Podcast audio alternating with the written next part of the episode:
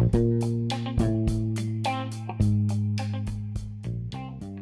ich bin Anna und willkommen bei Anna Reads. Heute werden wir über Gioconda Belli, eine der wichtigsten nicaraguanischen Schriftstellerinnen der Gegenwart, und ihren Roman La Mujer Habitada oder zu Deutsch Die bewohnte Frau sprechen. Auch der historische Kontext, die sandinistische Revolution ab den 60er Jahren in Nicaragua, wird eine sehr große Rolle spielen. Wenn ihr darüber mehr erfahren wollt, dann bleibt doch einfach dran. Banana Wars oder auch zu Deutsch Bananenkriege ist eine wichtige historische Periode in Lateinamerika, die heutzutage immer noch zu oft übersehen, vergessen wird oder gar nicht bekannt ist. Bananenkriege ist eigentlich nur eine Art Sammelbezeichnung für die von den USA durchgeführten Militäraktionen in Mexiko, Mittel- und Südamerika. Es ist somit eine Art Umbrella-Term für die imperialistischen Machenschaften der USA in Lateinamerika selbst.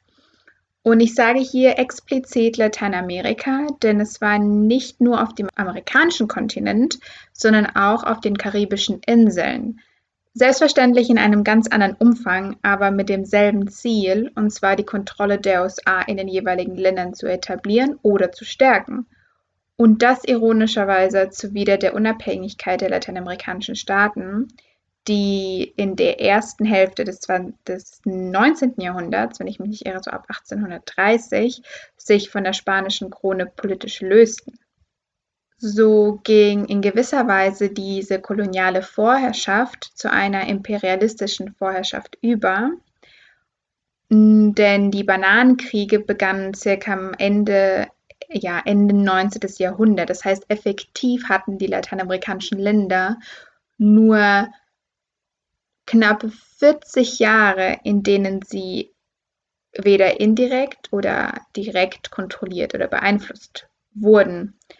Aber zu dieser Zeit gab es unglaublich viele Kriege, sodass eigentlich im Endeffekt die lateinamerikanischen Länder bis dato niemals Frieden hatten.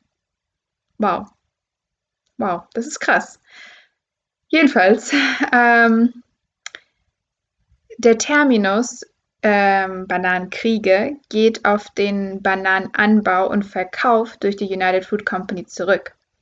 Die United Fruit Company war eine multinationale amerikanische Firma, die nicht nur mit Bananen handelte, sondern auch mit Tabak, Zuckerrohr und so weiter. Höchstwahrscheinlich war und ist auch heute noch, wenn man die Nachrichten liest, die United Fruit Company eine Art trojanisches Pferd, das den USA verhalf, sich den politischen, wirtschaftlichen und sozialen Strukturen der Zielstaaten anzunehmen. Die sogenannten Repúblicas Bananeras oder auch zu Deutsch Bananenrepubliken, also in gewisser Weise unternehmerische Enklaven, hatten entscheidenden Einfluss auf die Politiken in den Zielstaaten. Ein interessantes literarisches Werk ist Kohlköpfe und Caballeros von O. Henry, falls sich jemand dem Thema literarisch nähern möchte denjenigen, den United Fruit Company unbekannt ist. Heute heißt sie übrigens Chiquita. Also die Chiquita-Bananen gehören zur United Fruit Company. Offiziell endeten die Bananenkriege im Jahre 1934 durch die Politik der guten Nachbarschaft, zynisch an dieser Stelle anzumerken, unter der Präsidentschaft von Franklin D. Roosevelt. Äh, viele, und ich wage sozusagen fast alle Militärdiktaturen Lateinamerikas ab den 60er Jahren des letzten Jahrhunderts gehen auf die imperiale Kontrollsucht der USA zurück. Auch alle Guerilla-Revolutionen der radikalen Linken Lateinamerikas, auch wenn mm, in entgegengesetzte Richtung, haben mit dem Imperialismus der USA zu, auch zu tun, wie zum Beispiel die kubanische Revolution und die sandinistische Revolution Nicaragua, ähm, die in der Episode wichtig ist, aber auch die bewaffneten Konflikte in Kolumbien, Honduras und Guatemala. Deswegen auch zynisch, ähm, denn der Name, die Politik der guten Nachbarschaft und die Auswirkungen sind ein klein wenig oppositionell. Aber keine Sorge, das ist kein Hate-Podcast gegenüber den USA, nur lediglich gegen die damalige Politik und vielleicht auch gegen die heutige. Denn die USA waren nicht, nicht der einzige Staat, der damals äh, imperialistisch handelte. Wir hatten Japan damals äh, ab den 1800, nee, ab den 1890er bis 1900 irgendwas, ich glaube 1920, war Japan sehr, hatte Japan imperialistische Züge in Peru und Brasilien und davor im 19. Jahrhundert in Korea und China heute auf dem afrikanischen Kontinent. Jedenfalls, eines der Länder, das von dem US-amerikanischen Imperialismus befallen war, war Nicaragua. Wer weiß, vielleicht ist er immer noch. Nicaragua, damit wir uns kurz erinnern, wo wir uns heute befinden, liegt in Zentralamerika. Es grenzt im Norden an Honduras und im Süden an Costa Rica und es hat zwei Küsten, und zwar im Westen die Pazifik und im Osten die Karibikküste. Wenn ich mich nicht, wenn ich mich recht entsinne, ist es das größte Land in Zentralamerika und nicht zu vergessen, äh, Mexiko gehört nicht zu Zentral, sondern zu Nordamerika, auch wenn die USA es nicht will. Vielleicht gibt es heute doch etwas mehr Roasting als geplant. Ähm, jedenfalls, während der Okkupation Nicaraguas, während dieser sogenannten Bananenkriege, kam die Somoza-Familie an die Macht. Die Somoza-Familie ist besonders wichtig, weil das sozusagen die diktoriale Dynastiefamilie ähm, Nicaraguas darstellt und die bis 1979, als sie schließlich gestürzt wurde, an, an der Macht blieb. Der Ursprung des Bösen in Nicaragua war Anastasio Somoza. Wie Anastasio Somoza an die Macht kam, das ist eine Geschichte für sich, die einer Telenovela ähnelt, voller Intrige, Drama und Glück. Obwohl die Somozas nicht ständig im Amt blieben, das heißt die ganze Zeit, äh, regierten sie mittels sogenannter Marionettenpräsidentschaften, um der Verfassung Genüge zu tun, denn die aufeinanderfolgende Amtszeit desselben Präsidenten war verboten. Ab den 60er Jahren im Zuge des Kalten Krieges befürchtete die USA, dass lateinamerikanische Länder sich aus der politischen und wirtschaftlichen Abhängigkeit von den USA lösen und sich somit dem Ostblock, das heißt der Sowjetunion, zuwenden könnten, der roten Gefahr. Deswegen intervenierten sie mehrmals in demokratisch gewählte Präsidenten die ihnen zu links erschienen, wie zum Beispiel in Chile gegen Salvador Allende im Jahre 1973 in Form eines Militärputsches. Danach kam eine furchtbare Militärdiktatur, muss man einfach nur sagen.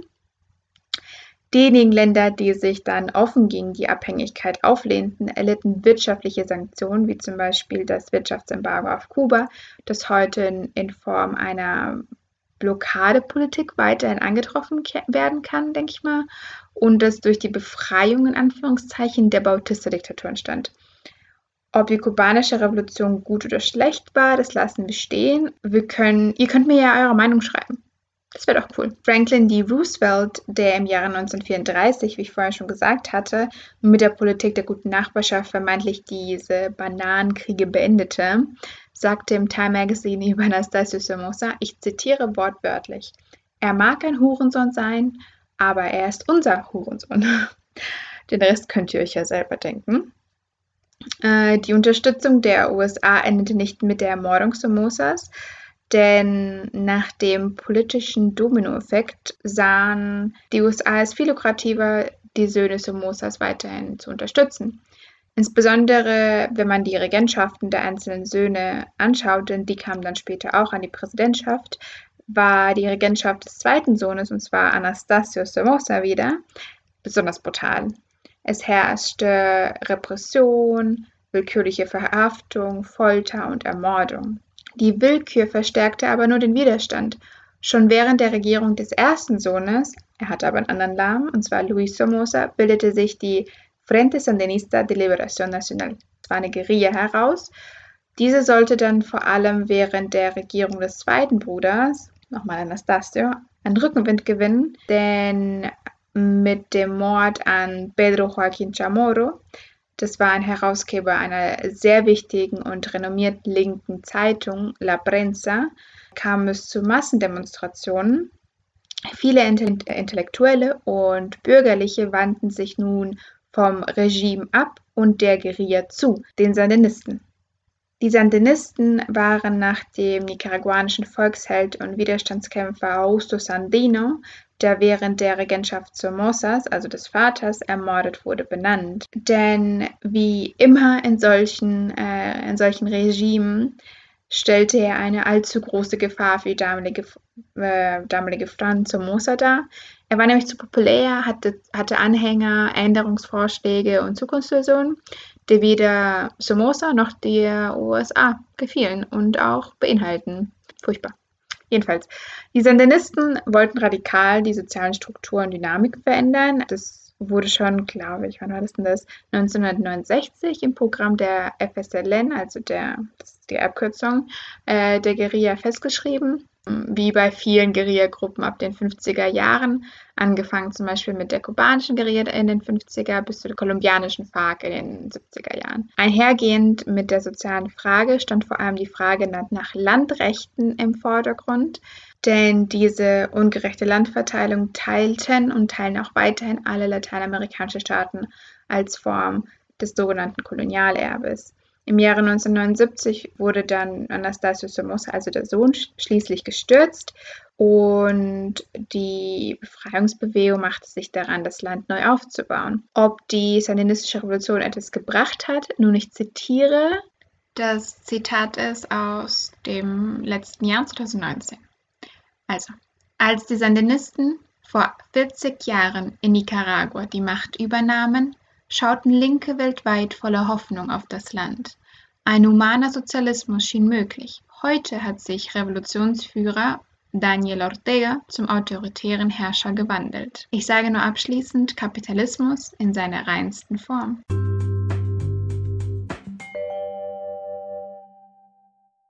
Giaconda wurde im Jahre 1948 in der nicaraguanischen Hauptstadt Managuas geboren. Sie machte ihren Diplomabschluss in den USA in Publizistik und Journalismus.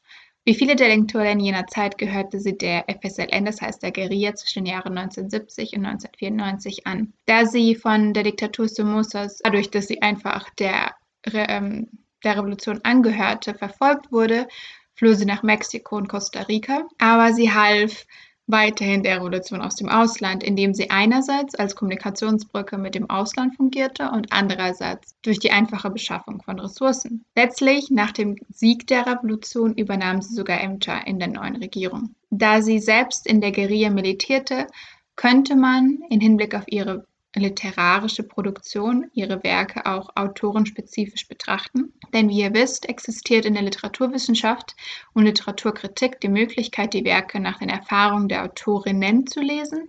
Problematisch ist hier nur, dass bei Gleichsetzung der Erzählung mit dem Leben der Autorinnen hier Belly die Möglichkeit einer Fiktion, also einer reinen Fiktion, außen vor gelassen wird. Das stellte insbesondere in der feministischen Literaturwissenschaft eine, eine Debatte dar, in der lange dafür gekämpft wurde, dass die Frau nicht nur autobiografisch schreiben könne. Lange warf man nämlich den weiblichen Autorinnen vor, sie wäre nicht imstande, reine Fiktion zu produzieren.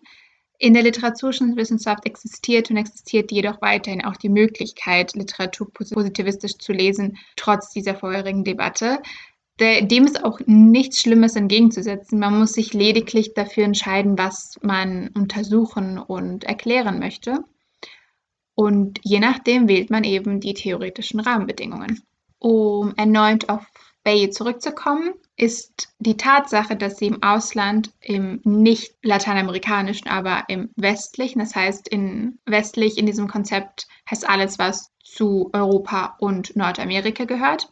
Ja, da sie sozusagen im westlichen Ausland lebte, hier insbesondere Frankreich, Italien, Spanien USA, kam sie mit dem westlich ausgelegten Konzept des Feminismus in Kontakt. Wie ihr wisst, die 60er und 70er Jahre waren im Westen, im, standen im Westen im Zeichen des, der zweiten Welle des Feminismus, in dem, in dem nicht, nicht nur das Wahlrecht im Vordergrund stand, sondern das Recht auf Selbstbestimmung, aktives Mitspracherecht in Politik und uneingeschränkter Zugang zu qualifizierten Tätigkeiten, das heißt Berufen an sich. Im Sinne des postmodernen Gedankenguts ging man von einer diskursiv definierten, aufgebauten, etablierten Frau, wie es auch Simone de Beauvoir sagte, ich zitiere, man kommt nicht als Frau zur Welt, man wird es.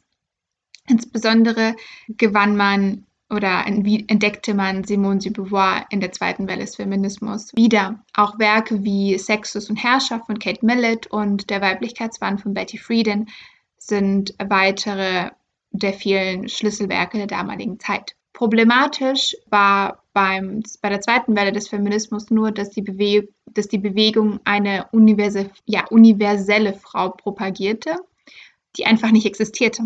Denn Weiblichkeit ist schlicht partikulär. Das Konzept des situierten Feminismus, das Donna Haraway dann später in ihrem Situated Knowledge, The Science Question and Feminism, The Privilege of Partial Perspectives anbringt, sollte vor allem den sogenannten Feminismus der dritten Welle auszeichnen.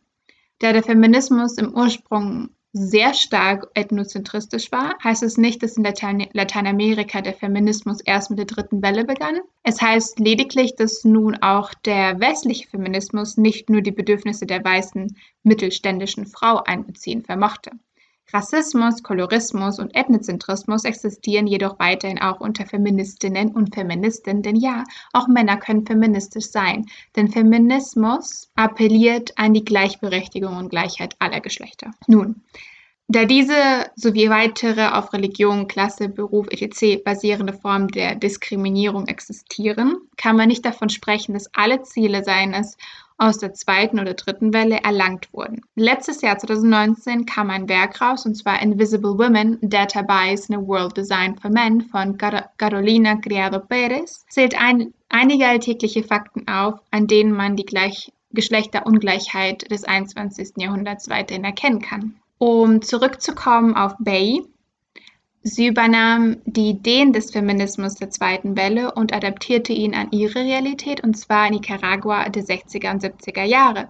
Und hier spricht man nicht nur von der Diktatur Somozas und der sandinistischen Revolution, die als Reaktion auf die, die Diktatur sich entwickelte, sondern man spricht hier von einerseits von knapp 350 Jahren kolonialer Vorherrschaft in der die spanische Krone systematisch die indigene Bevölkerung ausbeutete und unterjochte, andererseits von knapp 100 Jahren inneren Konflikts sowie ca. 20 Jahren direkte militärische Besetzung durch die USA und dann ca. 40 Jahre Diktatur und das nur politisch betrachtet.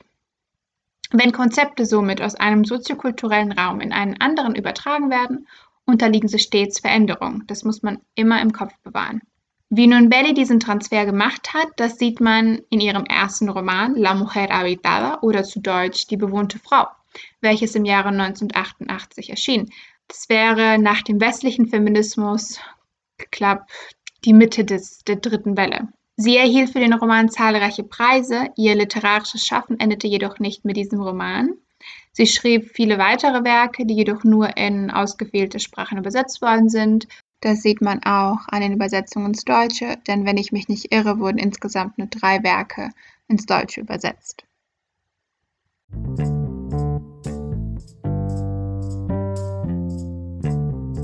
Die bewohnte Frau. Der spanischsprachige Roman Die bewohnte Frau wurde im Jahre 1988 publiziert. Zusammengefasst erzählt der Roman zwei parallel ablaufende Widerstände, Einerseits beschreibt er die Lebens- und auch Liebesgeschichte von Lavinia Alarcón und Filippo Turbe, die sich äh, in einem Architektenbüro in der fiktiven Hauptstadt Faguas kennenlernen, am Widerstand gegen das Regime des großen Generals teilnehmen und letztlich bei einer revolutionären Mission sterben. Andererseits aber erinnert sich auch die indigene Frau Itza in, an ihren Kampf an der Seite ihres geliebten Yarinze gegen die spanischen Konquistadoren. Warum ist der Roman also gut, so gut? Warum will ich heute mit euch über ihn reden? Nun, es gibt viele Gründe. Einer ist selbstverständlich der historische Kontext, und zwar die sandinistische Revolution. Obwohl die Geschichte in einer fiktiven Stadt Faguas spielt, ist sie eine Metapher für Managuas, die Hauptstadt von Nicaragua. Ich meine, Faguas, Managuas, es klingt schon sehr ähnlich. Aber es wird weder die sandinistische Revolution noch die Somoza-Diktatur im Roman selbst erwähnt. Man spricht lediglich von einer Revolution und dem großen General. Man könnte davon ausgehen, dass es Somoza ist, aber es wird nicht genau definiert. Durch diese fehlende Spezifizierung der Gegend kann die Geschichte theoretisch gesehen überall stattgefunden haben, also überall in Lateinamerika, wenn man den anderen ähm, parallel ablaufenden Geschichtsstrang mit einbezieht. Lediglich die Tatsache, dass Belly selbst Teil der Revolution war, spielt an die Tatsache an, dass es sich um die sandinistische Revolution handeln könnte. Andererseits, und das ist der zweite Grund, weshalb man den Roman lesen sollte, denn es gibt im Roman eine Verbindung mit der Kolonialzeit, Iza und Yarinze. Jedes Kapitel beginnt mit einem kurzen Abschnitt, in dem Iza, den Kampf gegen die Eindringlinge der spanischen Krone beschreibt. Der parallele Ablauf der zwei Geschichtsstränge gibt dem Konzept des Kolonialerbes ein neues Gewicht. Mit Kolonialerbe sind Auswirkungen der Kolonialzeit gemeint. Viele postkoloniale Theoretiker sehen die derzeitige politische, wirtschaftliche und soziokulturelle Situation als eine Folge der Kolonialzeit. Walter Mignolo und Aníbal Quijano sind einige der vielen Figuren der postkolonialen Theorie und, und wirklich wert zu lesen. Nach einigen Literaturwissenschaftlern oder Literaturschafflerinnen stimmt das Raumzeitgefüge des Romans mit der Chronovision der Maya und nicht mit der des westlichen Bildes überein. Dies ermöglicht die Diktatur und die Revolution in Faguas als eine Weiterführung des Kampfes der indigenen Bevölkerung gegen die spanische Krone zu sehen. Somit stellen der indigene Diskurs und der Diskurs der FSLN, der Guerilla, den vergangenen und gegenwärtigen Widerstand gegen die fremden Eindringlinge, die Unterdrückung und Ausbeutung dar. An dieser Stelle könnte man auch das Bewohnte in bewohnte Frau vom Titel als ein kulturelles Erbe deuten, und zwar das Wiederaufleben Izas in Lavinia. Auch die Geschlechterrollen spiegeln sich in den zwei Protagonistinnen, Iza und Lavinia, der beiden Geschichten wider. Dies stellt wiederum den dritten Grund dafür dar, warum man den Roman lesen sollte. Denn Feminismus und Geschlechtsrollen oder Geschlechterrollen stehen ganz vorne. Belli untersucht die Möglichkeiten und Grenzen des westlichen Feminismus in einem Land wie Nicaragua mittels der Intertextualität. Ihr fragt euch sicherlich, sicherlich, was ist Intertextualität? Eine Intertextualität gibt sich, wenn man im Text Elemente finden kann, die vor dem Text existierten. Belli zieht den ersten Vergleich, indem sie die Protagonistin Lavinia mit den wichtigsten wolfianischen Merkmalen ausstattet. Gleich zu Beginn wird eine Frau, und zwar Lavinia, präsentiert die nach einem Studium im Ausland wieder in ihre Heimat zurückkehrt und dort einen liberalen Feminismus im Sinne von Virginia Woolf praktiziert. Sie hat nicht nur ein eigenes Zimmer, so wie der Titel A Room of One's Own äh, von Virginia Woolf impliziert, sondern auch einen Beruf als Architektin. Für Woolf repräsentierten diese beiden Elemente Freiheit und Unabhängigkeit der schöpferischen Frau, also einer Frau, die etwas kreieren kann, vom Objekt zum Subjekt. Lavinia soll nach Belly diese Frau sein. Dadurch, dass sie eine eigene Wohnung hat und alleine wohnt, was für damals ungewöhnlich war und somit Kontrolle über eigenes Leben hat. Auch die Arbeit als, als Architektin trägt zur Unabhängigkeit bei. Sie ist finanziell unabhängig. Theoretisch gesehen muss sich Lavinia somit nicht an die Regeln der Gesellschaft halten, die der Frau, hier der Frau der gehobenen Gesellschaft, aufgerückt werden. Zu Beginn will sich Lavinia vom politischen Aktivismus fernhalten. Sie konzentriert sich eher auf ihre eigene Unabhängigkeit in Privatsphäre. Erst im Laufe des Romans kontextualisiert Belly den Feminismus innerhalb der sozialen Realität von Faguas, die im Text durch Repression, Folter, Armut und soziale Ungerechtigkeit repräsentiert werden und dadurch sich mit neuen Bedeutungen füllen. Der westliche wolfianische Feminismus wird somit fremd und elitär. Man sieht es besonders an der Kontraposition von Lavinia und ihrer Bediensteten Lucretia. Denn nur eine reiche Frau wie Lavinia kann sich eine eigene Wohnung oder ein eigenes Zimmer leisten. Lucretias eigenes Zimmer ist eine Hütte, die sie mit mehreren Personen teilt. Auch die Tatsache, dass Lucretia sich für den Schwangerschaftsabbruch entscheidet, liegt nicht daran, dass sie die Mutterrolle ablehnt, sondern an der Armut, in der sie sich befindet. Lavinias wolfianischer Feminismus scheint an dieser Stelle gar fremd und unpassend für die soziale Realität Faguas, in der aufgrund der Ungerechtigkeit ganze Nachbarschaften zugunsten eines Einkaufszentrums niedergerissen werden. Aus diesem Grund appelliert Belli hier an einen anderen Feminismus und das ist auch die zweite Bedeutung, die hinter dem Bewohnten in bewohnte Frau steht. Denn es wohnt in jeder Frau eine gewisse Bedeutung und Vergangenheit inne. Frausein und Feminismus sind somit partikulär und nicht universell. Das sollte dann später mit, dem dritten, mit der dritten Welle im sogenannten westlichen Feminismus angesprochen werden, was aber für den Feminismo tercermundista, also für den Feminismus aus der dritten Welt, fast schon zu Beginn elementär war. Selbstverständlich gab es aber auch in diesem Feminismus Diskrimination im Sinne des Feminismus der zweiten Welle. Das liegt aber daran, dass das Konzept ohne Adaption übernommen wurde. Interessant ist auch, dass von Belli der sogenannte Machismo de Izquierda angesprochen wird. Das heißt, dass auch unter den auf Spektrum eingeordneten linken Machismus alias Sexismus gegenüber den Frauen durch Männer existiert. Denn nur weil man sich links verortet, heißt das nicht, dass man in Sachen Geschlechter- und Sexualitätsgleichberechtigung fortgeschritten ist.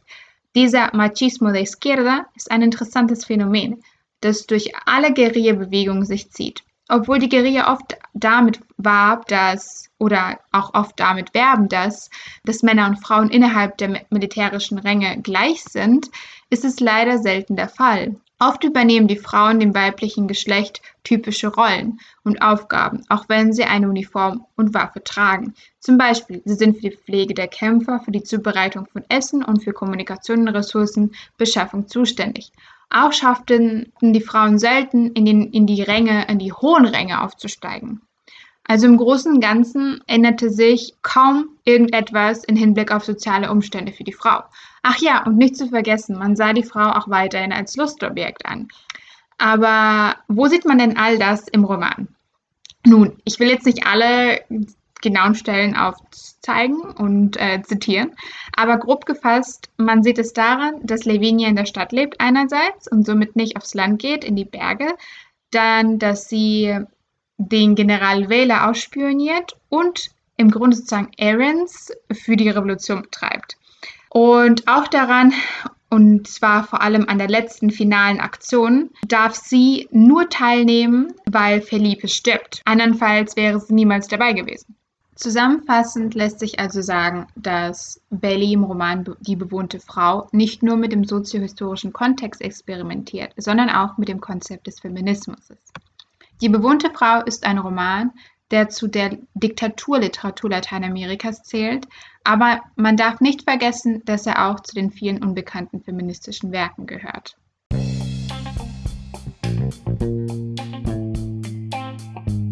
Es ließe sich noch viel mehr über Gioconda den Roman und die Umstände sagen, aber wir belassen das für heute. Vielen Dank, dass ihr heute wieder zugehört habt und bis zur nächsten Episode. Ciao!